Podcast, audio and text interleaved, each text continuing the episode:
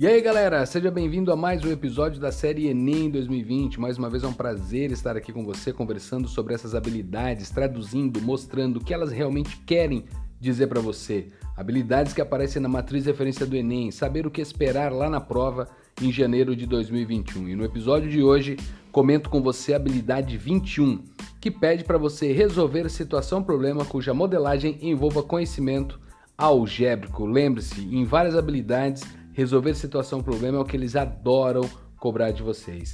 E é uma habilidade que ainda está na área de competência 5, competência de área 5, modelar e resolver problemas que envolvem variáveis socioeconômicas ou técnico-científicas usando representações algébricas. O esquema é o mesmo, na descrição estão os links com as provas que possuem as questões que comento nesse episódio com você, então pause aí, pegue as provas e acompanhe comigo. Vamos lá!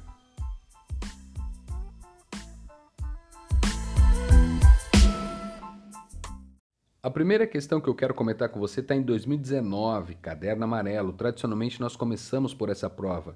E é a questão de número 158. Relembra aí comigo, vamos lá. Ela dizia o seguinte para você: Charles Richter e Benno Gutenberg desenvolveram a escala Richter, que mede a magnitude de um terremoto. Essa escala pode variar de 0 a 10, com possibilidades de valores maiores. O quadro mostra a escala de magnitude local, MS, de um terremoto que é utilizada para descrevê-lo. Então vem uma tabela dizendo para você o seguinte: descrição: pequeno, ligeiro, moderado, grande e extremo, e a magnitude local, que ele joga para você sendo de 0 a 3.9, podendo ser 0 e podendo ser 3.9, e essa é a descrição para o pequeno. Nas outras descrições acontece o mesmo, você podendo usar os extremos, e aí segue para você na tabela de 4 a 4.9, depois de 5 a 5.9, em seguida temos a outra situação que é de 6 a 9.9 e por último maior ou igual a 10 de magnitude local.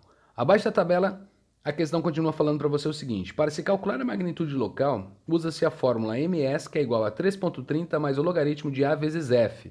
a vezes f para você está no logaritmando dessa expressão. E ele explica em que A representa a amplitude máxima da onda registrada por um sismógrafo em micrômetro. E aí ele joga a unidade de medida ali para você bonitinho, que ele joga o mizinho M, e F representa a frequência da onda em Hertz. Aí entre parênteses ele joga Hz. Logo em seguida ele fala para você na questão, ó, ocorreu um terremoto com amplitude máxima de 2.000, então ele joga para você, ó, 2.000 micrômetro e frequência de 0.2 Hz. E aí depois vem as informações de onde ele retira isso, os dados, onde está disponível, toda essa parafernália, a fonte da informação. E aí abaixo tem, utilize 0.3, olha só que legal, 0.3 como aproximação para o logaritmo de 2. Quando você tem essas informações, você já sabe que teoricamente você precisa usar na questão. Então vamos lá. De acordo com os dados fornecidos, o terremoto ocorrido pode ser descrito como Lembre-se, em várias situações anteriores, em episódios anteriores, eu comentei com você. O Enem tradicionalmente traz cinco situações diferentes e você tem que definir algum cálculo, alguma coisa, para você poder dizer para ele qual das cinco você precisa assinalar. Tradicionalmente nós temos isso. Note que na tabela você tem cinco classificações: pequeno, ligeiro, moderado, grande e extremo. E aí o que, que o cara fala para você? Bom, primeiro, ele tem ali uh, um terremoto com amplitude máxima de 2.000 micrômetros e aí frequência de 0.2. Basta nós trocarmos na expressão e lembrar de propriedade dos logaritmos. É o que é cobrado de vocês nessa questão. Quando você faz a substituição da amplitude por 2.000 e joga a frequência 0.2, na lei de formação ele pede para você multiplicar esses dois números. E aí o que, que você tem? ms é igual a 3.30 mais o logaritmo de a vezes f, então você tem 2.000 vezes o 0.2, então isso significa que esta magnitude será de 3.30 mais o logaritmo de 400. E o logaritmo de 400 é o que para nós? 4 vezes 100. O que, que a gente faz com o produto no logaritmando? Separa em soma de logaritmos de mesma base. Depois você acaba trabalhando com transformações envolvendo potências e assim por diante. Então passamos a escrever a magnitude sendo de 3.30 mais o logaritmo de 2 ao quadrado mais o logaritmo de 100. Então chega para você como sendo 3.30 mais o dobro de 0.3, porque nós temos o dobro do logaritmo de 2, e a questão forneceu para você o logaritmo de 2 sendo 0.3, mais o 2 que é o logaritmo de 100. Logo, chegamos à conclusão que o, a magnitude desse terremoto foi de 5.9. Olhando para a tabela, 5.9 aparece para você na descrição moderado. 5.9 é uma dos extremos dessa classificação que pode ser utilizado. Então, 5.9, moderado, então gabarito é a letra C. Bacana? Então, aqui você precisava desse conhecimento algébrico com essas leis de formações, sabendo trabalhar com essas propriedades dos logaritmos para que você pudesse trabalhar com as transformações. Bastava trocar os valores e ter essa informação básica de um logaritmo. A próxima questão, ela já aparece para você em 2018. 2018, caderno amarelo ainda. E aí qual é a questão de 2018? É a 168. Vamos lá, vamos ver o que essa habilidade 21 fala para você lá na questão 168 de 2018. Durante uma festa de colégio, um grupo de alunos organizou uma rifa. 80 alunos faltaram à festa e não participaram da rifa.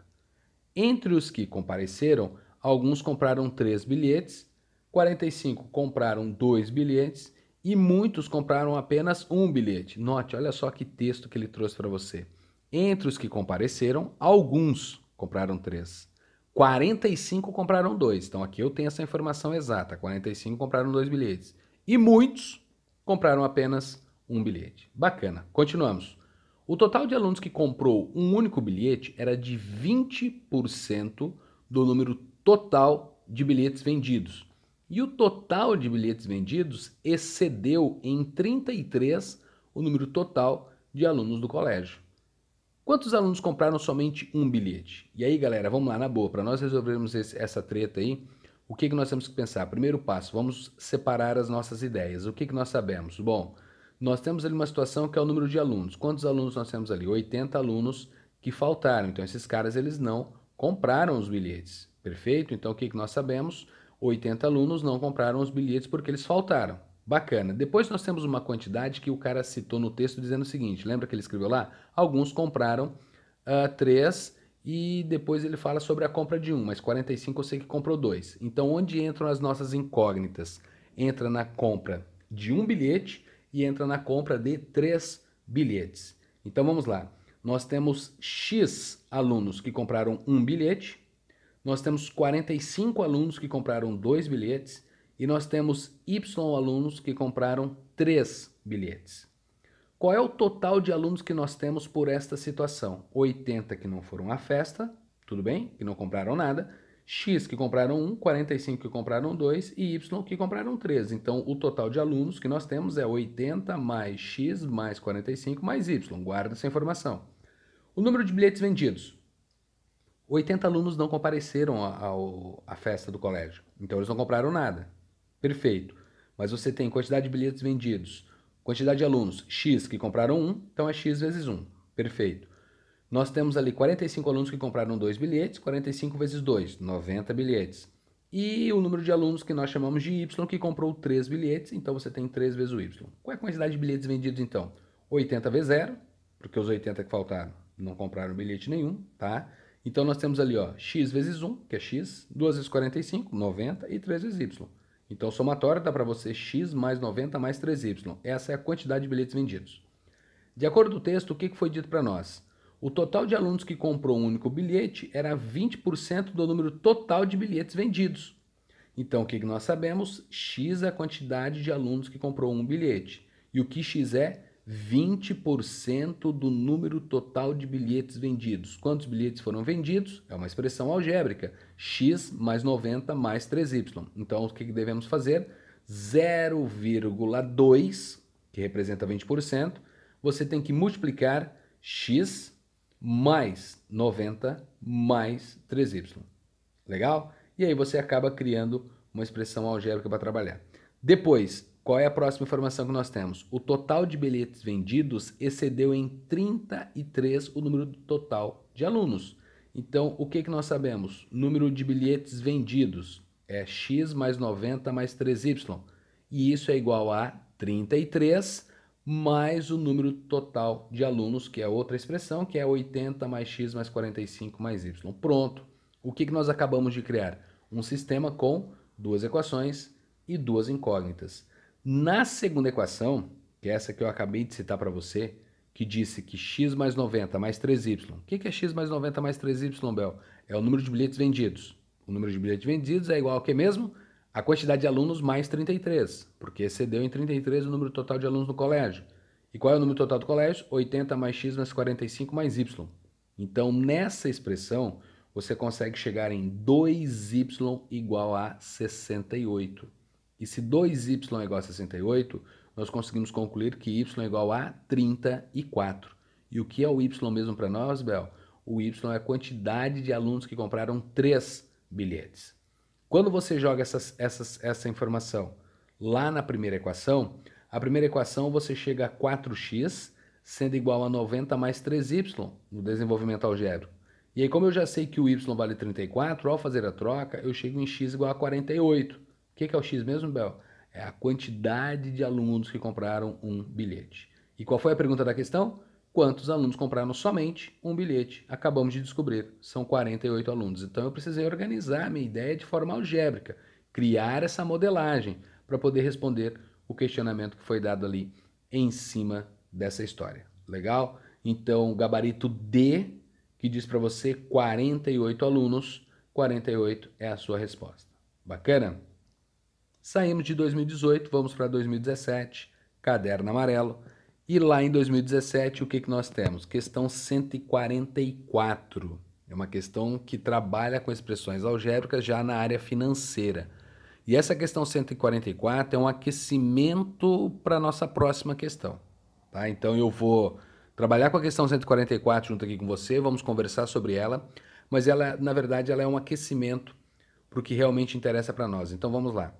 Questão 144 diz o seguinte: um empréstimo foi feito a uma taxa mensal de I% usando juros compostos em oito parcelas fixas e iguais a P. Olha que interessante, gente. São oito parcelas. Legal? Tenta lembrar disso. E aí elas são fixas iguais a P. O devedor tem a possibilidade de quitar a dívida antecipadamente a qualquer momento, pagando para isso o valor atual das parcelas ainda a pagar. Legal, então você tem que fazer uma antecipação, você tem que abater os juros. Após pagar a quinta parcela, resolve quitar a dívida no ato de pagar a sexta parcela. Então ele paga a quinta, aí no ato de pagar a sexta, ele vai quitar a dívida.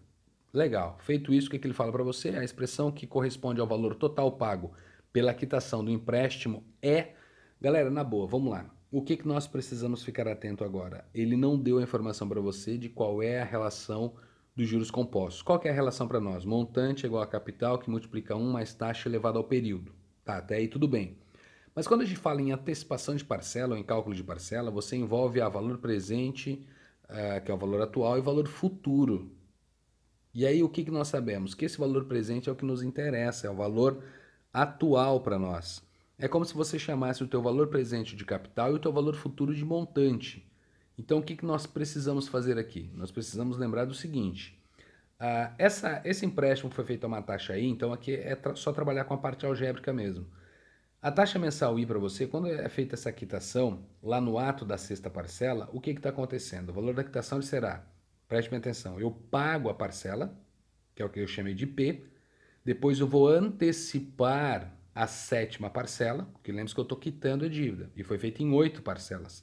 Então eu vou antecipar a sétima parcela. E antecipar a sétima parcela significa pegar a parcela que nós estamos chamando de P, de acordo com o texto, e dividir por 1 mais a taxa, que é o I. E lembre-se que no formulário a taxa é sempre dividida por 100. Por exemplo, vamos supor, eu tenho uma taxa de 2% nesse financiamento. Então você teria 1 mais 0,02. Neste caso, como ele não deu a taxa, então nós precisamos trabalhar de forma algébrica, é 1 mais I sobre 100. E essa, essa antecipação que você deu para a sétima parcela.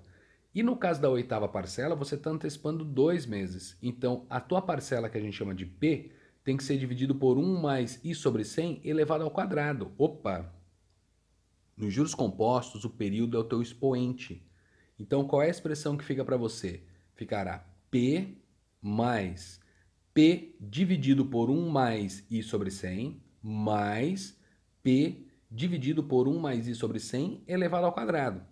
Só que não é assim que as opções trazem para você. O que, que ele faz? Ele acaba fatorando. Ele põe em evidência o fator comum, que é a letra P, que é o valor da parcela. E isso encontra-se na letra A, porque quando você fatora, você tinha, lembre-se, P mais P dividido por 1 mais I sobre 100, mais P dividido por 1 mais I sobre 100 elevado ao quadrado. Quando eu fatoro, coloco P em evidência, o que sobra para nós ali é 1 mais 1 dividido por 1 mais i sobre 100, mais 1 dividido por 1 mais i sobre 100 elevado ao quadrado. E aí pronto, você respondeu a letra A. Tenta lembrar que essa ideia de juros compostos traz essas relações e quando falar em parcelas e antecipação a gente precisa ficar atento à ideia de valor presente, valor futuro. Dá uma lembrada da financeira que é bem interessante você lembrar desses contextos porque aqui eu só precisava ter essa ideia. Note que eu não tive que fazer cálculo nenhum, eu só precisava analisar o contexto, ter a ideia teórica para poder achar a expressão correta para eu poder assinalar o item. Bacana? Então, letra A é a sua resposta da questão 144, que, como eu disse, foi o aquecimento para a questão 145, que aí ele já traz uma expressão algébrica para você e você trabalha com ela dentro da álgebra, pensando no que fazer com a parte numérica. Então vamos lá, questão 145 literalmente é a próxima questão e diz o seguinte para você. Ó. Para realizar uma viagem dos sonhos, uma pessoa precisa fazer um empréstimo no valor de 5 mil reais e ele fala para você ó, que para pagar as prestações dispõe de no máximo 400 reais mensais. Para esse valor do empréstimo, o valor da prestação P é calculado em função do número de prestações N segundo a fórmula. E ele apresenta o formulário para você. Ó. A prestação, que ele chama de P, é igual a 5.000 vezes 1,013 elevado a n vezes 0,013. Tudo isso tem que ser dividido por 1,013 elevado a n menos 1. Menos 1 está embaixo e não no expoente. Então, acompanha a questão junto comigo, faz a leitura aí. Vamos lá, e aí o que, que diz abaixo do formulário? Se necessário, utilize 0,05 como uma aproximação para o logaritmo de 1.013. Apareceu o logaritmo de novo. Galera, já dizendo para você o seguinte, juros compostos, tenta gravar isso. Em juros compostos, ou qualquer parte da financeira envolvendo composto, se ele estiver trabalhando com o tempo de aplicação, tempo, período de investimento ou para fazer um resgate, galera, tente lembrar isso, provavelmente em 99% das questões envolve logaritmos. Tenta lembrar disso aí. Continuamos. Então ele diz, se necessário, utilize 0.05 como aproximação para o logaritmo de 1,013. Então já sei que vou cair em logaritmo, ele está dando informações de logaritmos. Continuamos com as informações. 2,602 como aproximação para o logaritmo de 400 e 2.525 como aproximação para o logaritmo de 335. Depois dessas informações vem, vem o comando da questão. Ó. De acordo com a fórmula dada, então, de acordo com a fórmula dada, o menor número de parcelas cujos valores não comprometem o limite definido pela pessoa. É.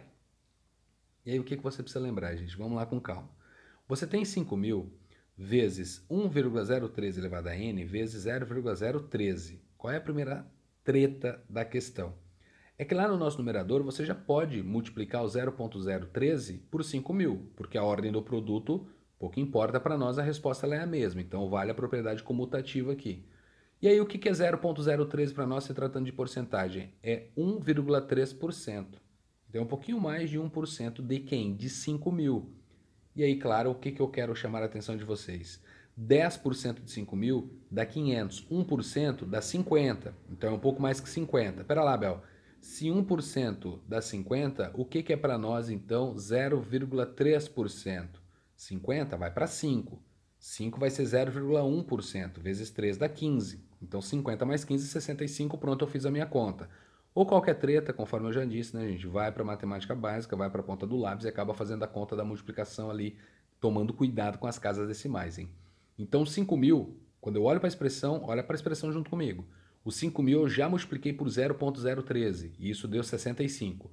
Então o nosso numerador da expressão passa a ser 65 vezes 1,03 elevado a n. E o denominador não mudou. 1,013 elevado a n menos 1. Conforme o enunciado foi dito para você, eu quero que a prestação seja menor ou igual a 400, não pode ultrapassar 400. Ele disse o limite definido pela pessoa, o limite definido foi no máximo 400. Então a prestação tem que ser menor que 400. E qual é a prestação? Tem a expressão algébrica que acabei de citar para você. A prestação é de 65 vezes 1.03 elevado a n dividido por 1,03 elevado a n menos 1. E isto tem que ser menor que 400. Pronto, acabamos de criar uma inequação exponencial. Qual é a inequação que nós temos? 65 vezes 1,03 elevado a n tem que ser menor ou igual a, denominador foi para o outro lado multiplicando, porque aqui eu tenho a certeza que aquilo sempre será um valor positivo, então não mexo no sinal da inequação. Isso vira 400 vezes o 0,03 elevado a n, que eu não posso multiplicar, menos 400 vezes 1, que dá 400. Ao manipular essa expressão, chega um momento que você tem 335 vezes 1,03 elevado a n, que tem que ser maior ou igual a 400. E a partir do momento que você consegue enxergar isso, o que nós temos? Agora o acréscimo do logaritmo para os dois lados. Então você diz que o logaritmo de 335 vezes 1.03 elevado a n tem que ser maior ou igual ao logaritmo de 400. Joga o log para os dois lados da equação. E aí, claro, continuamos com as operações operatórias envolvendo uh, os logaritmos, né? Essas operações, essas propriedades, melhor dizendo, facilita bastante o teu cálculo e aí você pode trabalhar com a ideia de que, pera lá, Bel, eu tenho o logaritmo de 335 vezes 1,03 elevado a n. Então você tem o produto no logaritmando, como já citei em questões anteriores nesse mesmo episódio, nós vamos separar em soma de logaritmos. O expoente do 1,013, ele vai lá para frente multiplicando o logaritmo. Então o que, que nós passamos a escrever? Logaritmo de 335 mais n vezes o logaritmo de 1,013 tem que ser maior ou igual ao logaritmo de 400. Agora eu vou usar os dados que a questão trouxe para nós. O logaritmo de 335, a questão pediu para você usar 2,525. O logaritmo de 1,013, a questão pediu para você usar 0,005. E o logaritmo de 400, ele pediu para você utilizar sendo 2,602. Então, ao fazer as substituições, 2,525 mais n vezes o 0,005 tem que ser maior ou igual a 2,602. Manipulando a expressão, isolando n, você chega a n sendo maior ou igual a 15,4. Opa, pera lá, Bel, o que é o n mesmo para nós? O n para você é o número de prestações. Então, para que a prestação seja menor ou igual a 400, o n, que é o número de prestação, tem que ser maior ou igual a 15,4.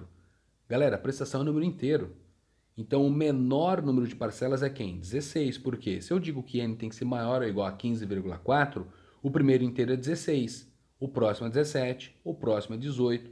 Então, você tem infinitos valores inteiros que cabem para esse contexto. E aí, sendo assim, você tem dos possíveis valores, o menor sendo 16.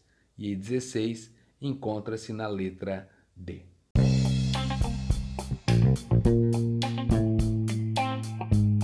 E essas eram as questões que eu trouxe para comentar a habilidade 21, que fala para você resolver situação-problema, cuja modelagem envolva conhecimento algébrico, que é uma habilidade que está tendo da competência de área 5, que diz sobre modelar e resolver problemas que envolvem variáveis socioeconômicas ou técnico-científicas usando representações algébricas. Espero que você tenha curtido este episódio. Para você que está me ouvindo pela primeira vez, dá uma olhada nos episódios anteriores, escute, maratone, vale a pena. A prova está chegando, estamos próximos, está afunilando, já estamos na habilidade 21, episódio 21.